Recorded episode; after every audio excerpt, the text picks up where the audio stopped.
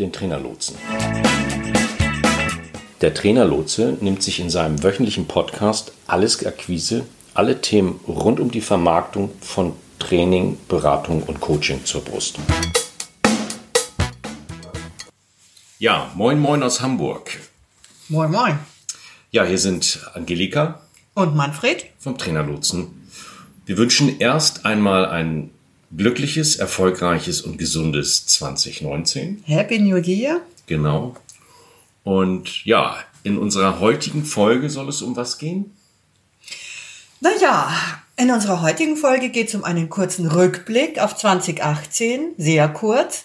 Und natürlich um einen Ausblick auf das Jahr 2019, könnte ich mir vorstellen. Ja, ja, ja. Und natürlich wieder Technik, ne? Auch die Technik, auch Und Leute, damit, ich sag's damit, euch. damit wären wir sozusagen schon fast äh, tief im letzten Jahr reingesprungen. Und äh, ja, was war für mich da das Wichtigste? Ja, im Grunde die komplexen technischen Erfordernisse, die sich wirklich einer nach dem anderen eingestellt haben, sich sozusagen die Klinke in die Hand gaben. Weil ähm, DSGVO war ja insgesamt auch rechtlich kompliziert genug. Also was wir da alles mit dem Anwalt und äh, so besprechen mussten und an Papieren ausgetauscht haben, bis man dann soweit war. Äh, das war das eine, aber das andere waren eben halt all die Dinge, die da technisch mit zu tun hatten. Das war schon mehr, als ich mir vorher gedacht habe und vorstellen konnte. Und auch der Start des Podcasts war eigentlich vor allem eine technische Herausforderung, was man eigentlich nicht glaubt. Aber äh, die Komplexität erschlägt einen schon manchmal. Und damit sind wir, glaube ich, bei deinem Highlight aus 2018 angekommen. Ja, mich hat äh, 2018 eine Begegnung tief beeindruckt. Es waren im Grunde genommen sogar zwei Begegnungen, und zwar die mit dem Professor Dr. Fredmund Malik. Den kennen viele von euch möglicherweise, zumindest vom Namen her. Das, äh, er ist der Gründer und äh, bis heute Leiter der ähm, Management School in St. Gallen. Und äh, der forscht seit vielen Jahren an dem, was er die große Transformation 21 nennt. Ich kann euch sein aktuelles Buch dazu äh, Navigieren in unsicheren Zeiten sehr, sehr ans Herz legen. Großartige Lektüre. Und ich durfte äh, den Vortrag dazu ähm, am, zum einen hören auf den Petersberger Trainertagen 2018 im April. Und äh, wir haben es geschafft, den, äh, den Professor Malik auch hierher einzuladen nach Hamburg. Und äh, er war tatsächlich Ende November hier und ist dann hier zum ersten Mal auf äh, Professor Thomas Straubhaar getroffen. Den kennen manche auch. Der war lange Jahre Leiter des Hamburger Weltwirtschaftsinstituts. Und diese beiden akademischen Größen hatten wir die Ehre, sozusagen hier in Hamburg an einem Tag zusammenzubringen. Und äh, Friedmund Malik hat in einem sehr beeindruckenden Vortrag von dieser großen Transformation 21 berichtet und ähm, ich mich tröstet immer sehr, dass äh, auch so kluge Köpfe wie ein Malik sagen, dass die Komplexität wächst, und zwar in einer, in einer gigantischen Kurve, in einer dynamischen, exponentiellen Kurve. Und deshalb verwundert es mich dann als kleines technisches Licht auch gar nicht, dass bei mir vor allen Dingen in 2018 tatsächlich auch eine, eine irre digitale Verwirrung übrig geblieben ist. Ähm, ich habe das Gefühl, wir haben mehrere Anläufe genommen, äh, dieses, dieses Monster zu reiten, aber im Moment fühlt es sich für mich zumindest ganz persönlich noch so an, als würde das Monster mich reiten. Das ist nicht so schön und deshalb ist mein Plan für 2019 auch äh, die Digitalisierung in den Griff zu kriegen und nicht, dass sie mich im Griff hat. Ja, und damit sind wir eben auch schon beim Ausblick 2019. Und jetzt erzähl du doch mal, Manfred. Ähm, du hattest vorhin schon mal die DSGVO erwähnt. Die ist mir ja auch noch sehr präsent und euch allen wahrscheinlich auch. Wo stehen wir denn hinsichtlich, der DSGVO in deinen Augen?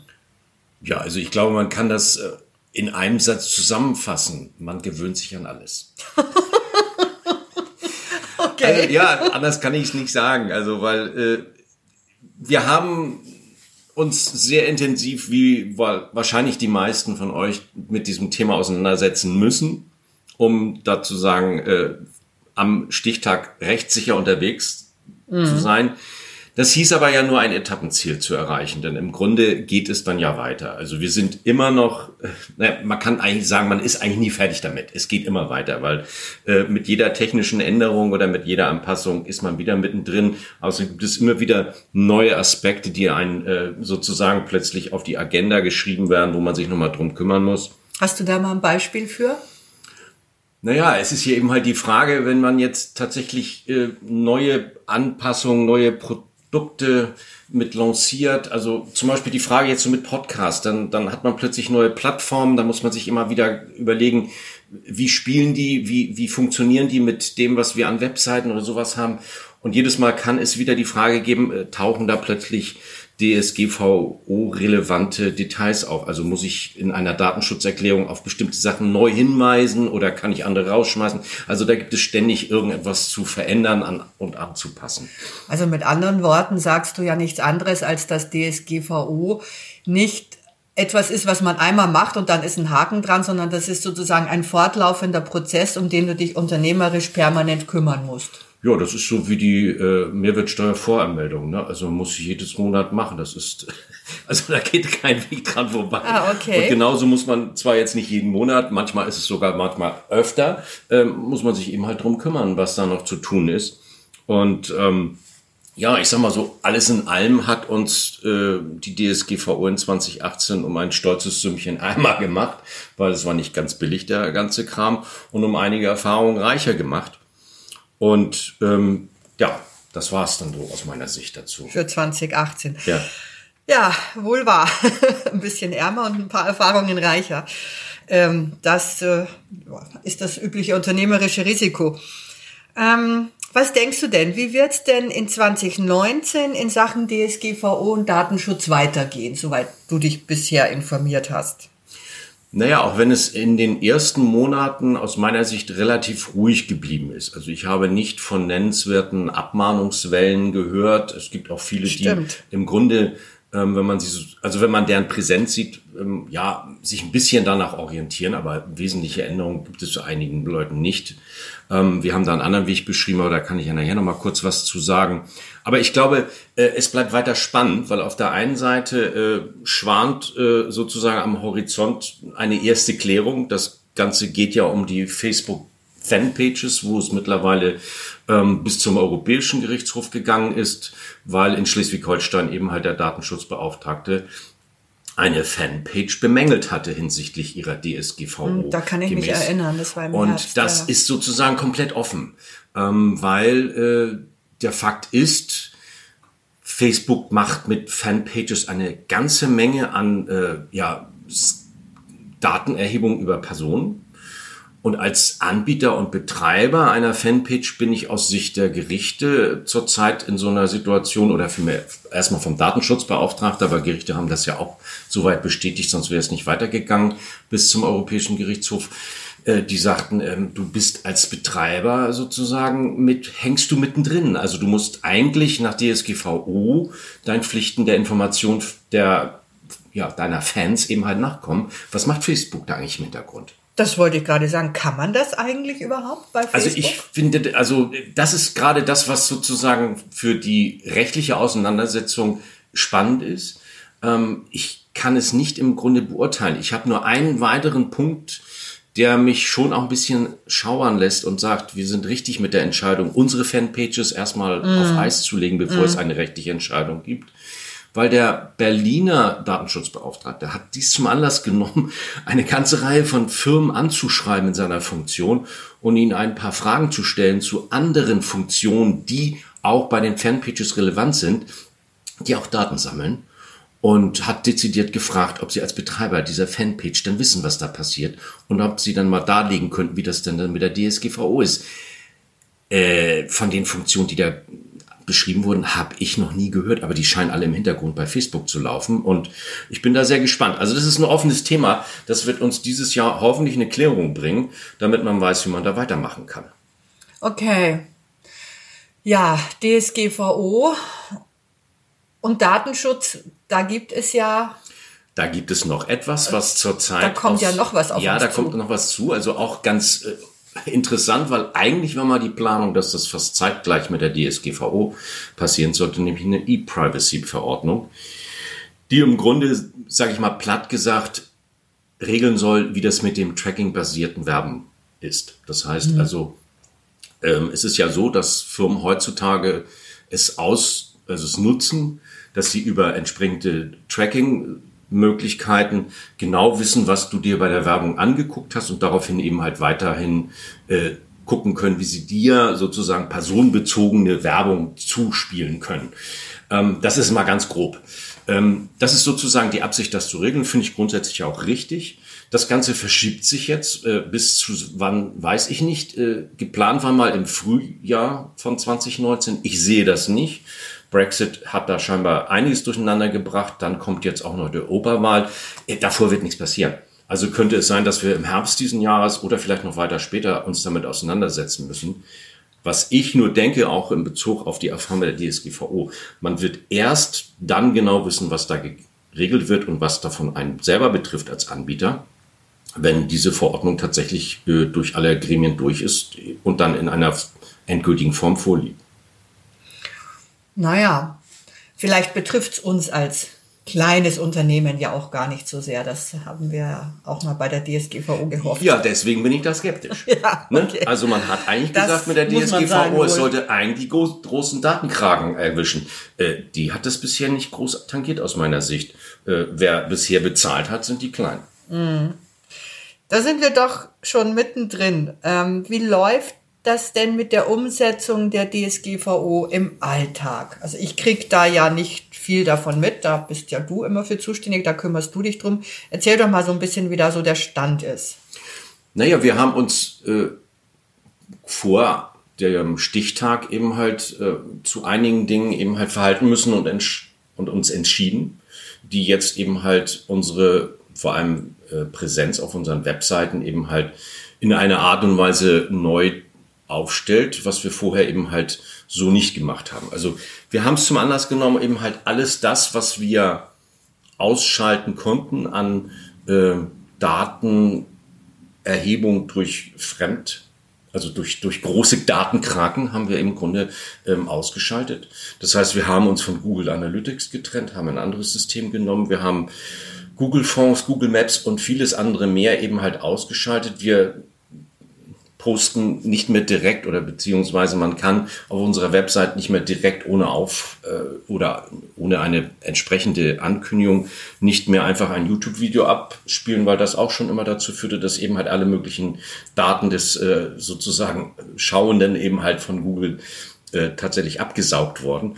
Und so haben wir eben halt vieles tatsächlich dann ausgeschaltet, was äh, komfortabel war, aber eben halt immer mit diesem äh, Punkt im Hintergrund ist, dass da jemand dann eben die ganzen äh, Nutzungsdaten erhebt. Also heißt es, dass wir jetzt äh, das, was auf unserer Website passiert, von, von Besucherseite überhaupt nicht mehr überprüfen, überhaupt nicht mehr tracken? Doch, wir, wir, nein, tracken würde ich sogar, das ist das, was ja eben halt im Grunde die, die großen Datenkraken machen. Nein, wir haben im Grunde all das äh, abgeschaltet, wo wir sagen, da gibt es dann auch keine Alternative. Also wir haben eben halt einfach keine äh, Landkarte mehr von Googles eben halt da. Ne? Google Maps findet auf der Webseite nicht statt, weil es gibt keine äh, normale Verbindung dazu. Also es ist kein einfach mal eben äh, mal Ausschnitt aus einer Karte auf der Webseite posten, sondern es ist eben halt immer gleich sofort eine Verbindung zu Google. Und das haben wir eben halt abgeschaltet. Und auf der anderen Seite gibt es eben halt auch andere Analysesysteme als Alternativen zu Analytics, mit denen man eben halt gucken kann, wie funktioniert die Webseite. Das ist ja auch völlig recht das ist ja auch rechtskonform. Was nutzen wir da statt Google Analytics? Wir haben da Matomo. Aha, gibt es da noch andere? Da gibt es, glaube ich, noch das eine oder andere Programm, aber ich bin da jetzt nicht im Detail informiert, welches äh, sozusagen für uns dann auch unter DSGVO-Rahmenbedingungen äh, funktionieren würde. Hm, okay. Was würdest du denn sagen, was ist denn für für unsere Zuhörer, für Trainer, Berater und Coaches in 2019 so ein, ein, Tipp, bei dem du sagen kannst, der ist eigentlich für fast alle relevant. Das ist etwas, wo alle davon profitieren können oder das ist etwas, weil ich meine, jeder hat andere Webseiten, jeder hat andere Systeme. Es ist, es ist eben die Komplexität. Aber gibt es etwas, wo du sagst, 2019, Mensch, da legt mal euer Augenmerk drauf, da guckt mal hin, da ist eigentlich für alle noch ein Nugget zu finden?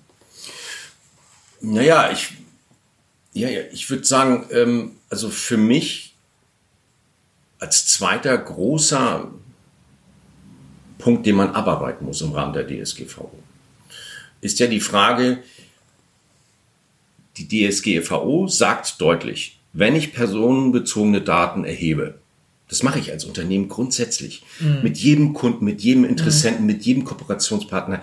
Ich habe ja immer ständig Daten, die alle DSGVO relevant sind. Das mhm. heißt, ich muss sie sicher aufbewahren. Ich muss sie dokumentiert haben. Ich muss wissen, wann, wann, wie, wo, wer da mit gearbeitet hat, äh, wann sie verändert, gelöscht oder sonst irgendwas sein.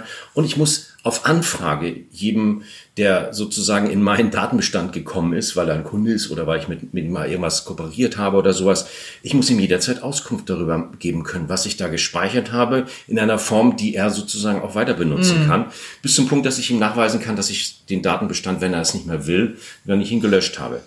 Das ist ein relativ komplexes Teil. Da muss man genau wissen, was erhebe ich eigentlich an welchen Ecken und Kanten, äh, wo irgendwo in meinem Arbeitsablauf an Daten, die eben halt relevant sein können.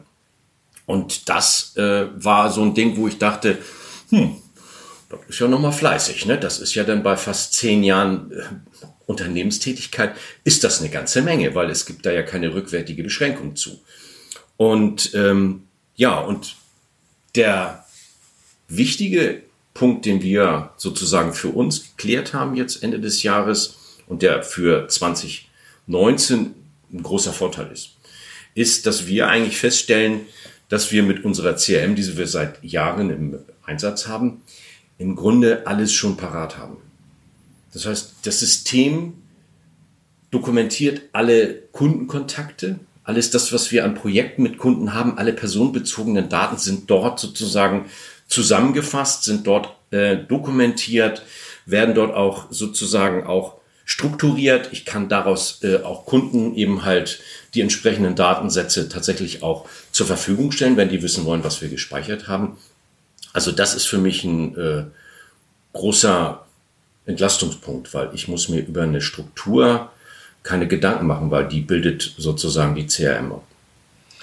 Und das wäre dann, das entnehme ich deinen Worten, für dich die Empfehlung an äh, kleinere Unternehmen, sich diese Fleißarbeit abnehmen zu lassen, indem sie sich einfach um ein professionelles CRM-System kümmern, äh, das eben per se schon DSGVO sicher ist. Das heißt aber auch, das darf auch kein amerikanisches System sein oder kein ausländisches oder kein außereuropäisches da zumindest. Da, da wird es grundsätzlich immer schwierig. Also ähm, ich kann nur sagen, wir haben die Entscheidung getroffen, dass wir auch bei allen anderen Dingen darauf achten, dass wir unsere äh, Daten eben halt, wenn wir sie in der Cloud oder wo auch immer dann eben halt auch speichern oder kommunizieren, dass das alles eben halt über deutsche oder mindestens europäische Server läuft und nicht mhm. über ausländische, weil der die Durchgriffsmöglichkeit der DSGVO und unserer Datenschutzregelung ist einfach nicht gewährleistet. Das, das mhm. ist einfach der Fakt. Also da können die alle auch erzählen, was sie wollen.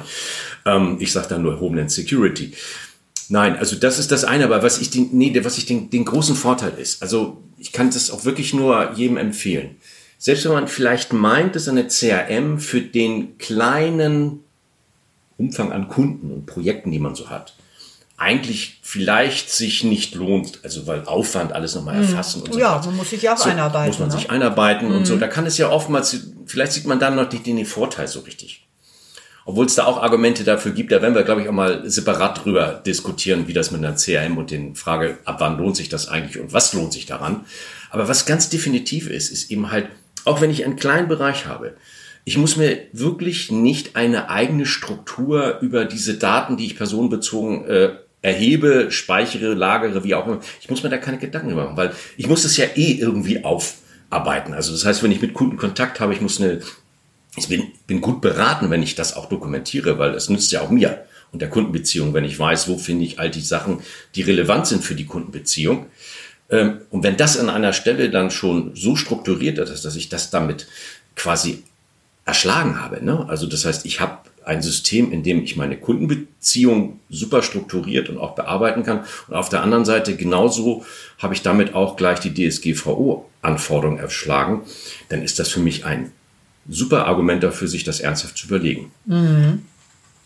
Ja, ich glaube, das wird uns auch tatsächlich in 2019 als, wie soll ich das sagen, als, als roter Faden durch unsere Kundenprojekte begleiten, dass wir einfach äh, auch mit dieser, mit dieser Idee zu sagen, CRM ist ein ganz zentrales Mittel, um deinen, deinen Vertrieb auch auf Vordermann zu bringen, dass wir das auch nochmal stärker aufgreifen werden und äh, das wäre dann jetzt eigentlich auch schon der Cliffhanger sozusagen für die nächsten genau. Folgen. Also zum Thema CRM und DSGVO, beziehungsweise natürlich jetzt nicht nur den technischen Belangen, sondern auch den vertrieblichen Belangen. Was hat das alles am Ende mit äh, Umsatzplus zu tun? Da werden wir noch das ein oder andere Wort drüber verlieren. Ja, das werden wir. Sehr schön. Ja, dann würde ich sagen, Vielen Dank, lieber Manfred, für die Informationen. Dann nehmen wir das Jahr 2019 mal mit Elan auf die Hörner und mal gucken, was es uns bringt. Genau. In diesem Sinne. Vielen Dank fürs Zuhören. Euch nochmal alles Gute, viel Erfolg, viel Freude, bleibt's gesund und herzliche Grüße aus Hamburg. Tschüss. Tschüss.